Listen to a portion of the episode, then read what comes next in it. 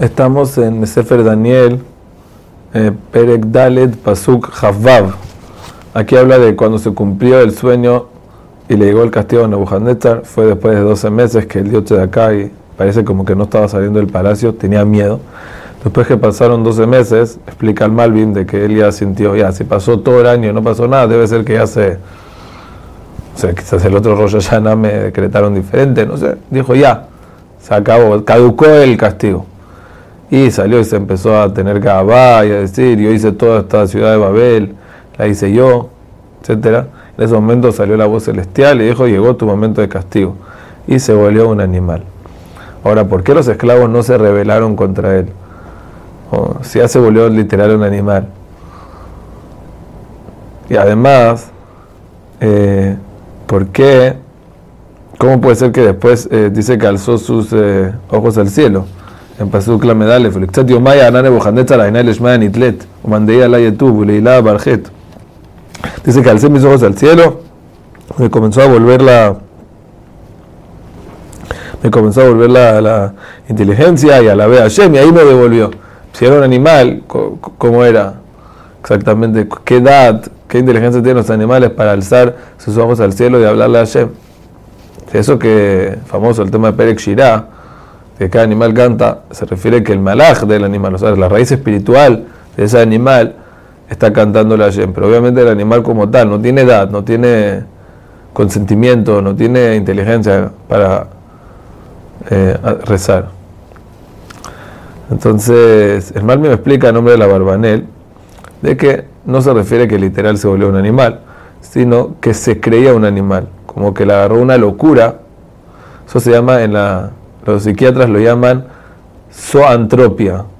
Zoantropia quiere decir cuando una persona se cree que es un animal y se comporta adecuado a eso. Y primero que todo parece que lo amarraron, como vemos en el sueño de que amarraron el árbol, ¿sí?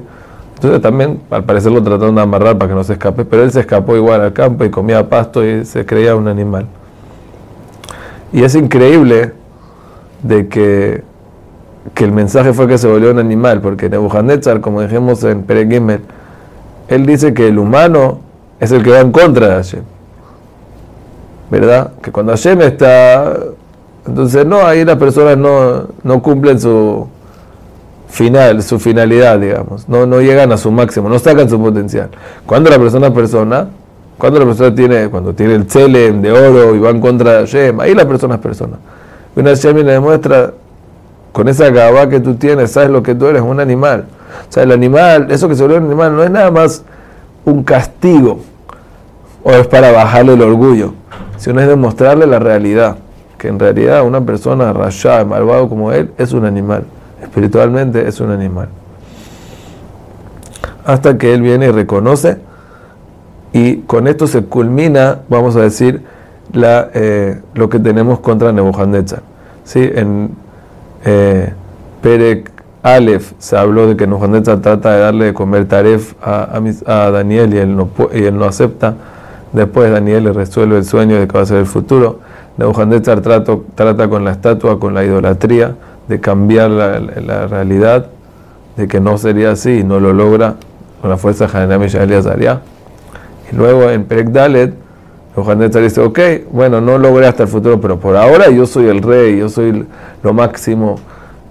Y Dios también lo baja de eso hasta que él reconoce de que en verdad Dios es el que manda. Y esa es la idea de todo lo que Y ese es, el mensaje de, eh, de Daniel en este libro. Cuando uno tiene Nebuá, uno puede ver el futuro cuando va a pasar como que por fuera. Él dice, sí, yo sé, en tal fecha va a venir Mashiach. Aquí estamos en Estel Panim. Aquí no vemos cuándo se va a acabar, pero vemos cómo el, los maljuyot se van autoeliminando.